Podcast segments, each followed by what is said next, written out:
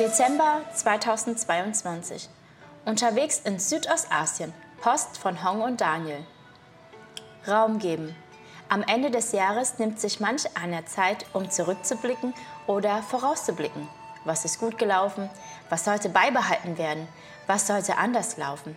In diesem Rundbrief möchten wir Raum geben für eine Evaluation, bevor wir ins neue Jahr 2023 starten. Raum geben für richtig schöne Momente. Genießen, feiern, sich freuen. Wir möchten für einen Moment vom turbulenten Alltag absehen, Stille halten und Raum geben für all das Positive in unserem Leben. Wir genießen es, im Hausprojekt involviert zu sein. Zum einen, weil wir uns mit unseren unterschiedlichen Gaben einbringen können und zum anderen, weil wir miterleben dürfen, wie eine Gemeinschaft von jungen Menschen wächst, die Gott lieb hat und Gottes Liebe weitergibt. Wir feiern Momente, wo Gott Menschenleben verändert, wo wir selbst Gottes Reden eingreifen und Kraft erleben dürfen. Ja, wir feiern unseren großen Gott, der sein Werk hier vor Ort vollbringt. Wir freuen uns besonders über drei unserer einheimischen Mitarbeiter, Esther, Lena und Feline. Sie sind seit teilweise fünf Jahren treu mit uns unterwegs und übernehmen in verschiedenen Bereichen im Hausprojekt besondere Verantwortung. Ohne sie könnten wir vieles nicht leisten. Raum geben für Wachstum, offen sein für Fehler und Schwierigkeiten. Wenn wir zurückblicken, sehen wir aber auch Bereiche, in denen wir persönlich und dienstlich wachsen möchten. Den Fokus behalten. Wie oft haben wir Aufgaben angefangen oder angenommen, die zwar einem guten Zweck, jedoch nicht den Zielen des Hausprojektes dienten.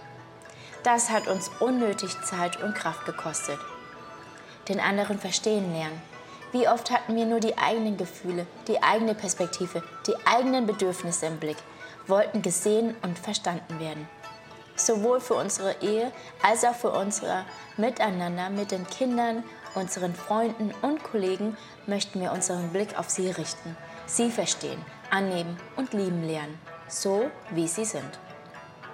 Gott bewusst Raum geben, in diesem Jahr haben wir vor allem gemerkt, dass wir unserem Beschäftigtsein zu viel Raum gegeben haben und zu wenig Raum für stille Zeiten mit Gott blieb. Das führte zu Unausgeglichenheit, stressvollem Alltag und innerer Unruhe. Raum geben für Gott. Was meinen wir damit? Das kann heißen, dass wir uns täglich eine halbe Stunde oder Stunde Zeit nehmen, um Bibel zu lesen und zu beten. Ganz klassisch. Doch wie möchten wir noch kreativer Gott Raum in unserem Alltag, in unserem ganzen Leben geben? Wir möchten öfter fragen, Gott, was soll ich tun, sagen, denken, fühlen? Ob bei einem Gespräch, bei einer Planung, bei einer Evaluation oder bei einem Teamtreffen.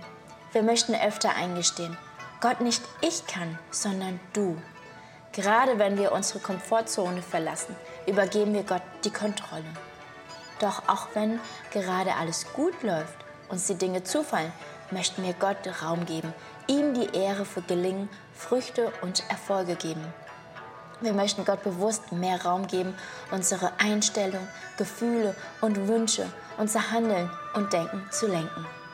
Wir möchten bewusst Zeiten haben, wo wir hinhören, was Gott uns sagen möchte. Über Bilder, Eindrücke, Bibelstellen. Wir möchten bewusst sagen, Gott, nimm Raum ein in unserem gesamten Leben. Alltag, Eindrücke. Besuch aus Deutschland.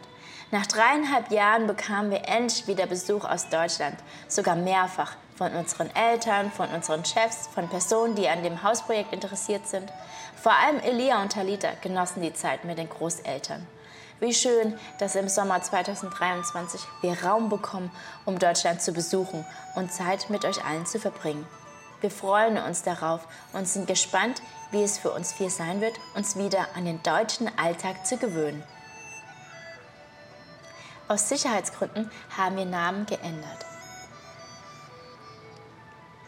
Ich will den Vater bitten um Schutz vor Einbruch für das Hausprojekt. Aufgrund der bevorstehenden Feiertage werden viele aufs Land gehen, sodass das Haus teilweise leer stehen wird. Ich will den Vater bitten um eine gute Übergabe von Aufgaben, bevor wir nach Deutschland gehen. Ich will dem Vater danken für eine wirklich bereichernde Zeit beim Regionaltreffen in Thailand. Ich will dem Vater danken für das Jahr 2022, in dem wir echt viel erleben und lernen durften.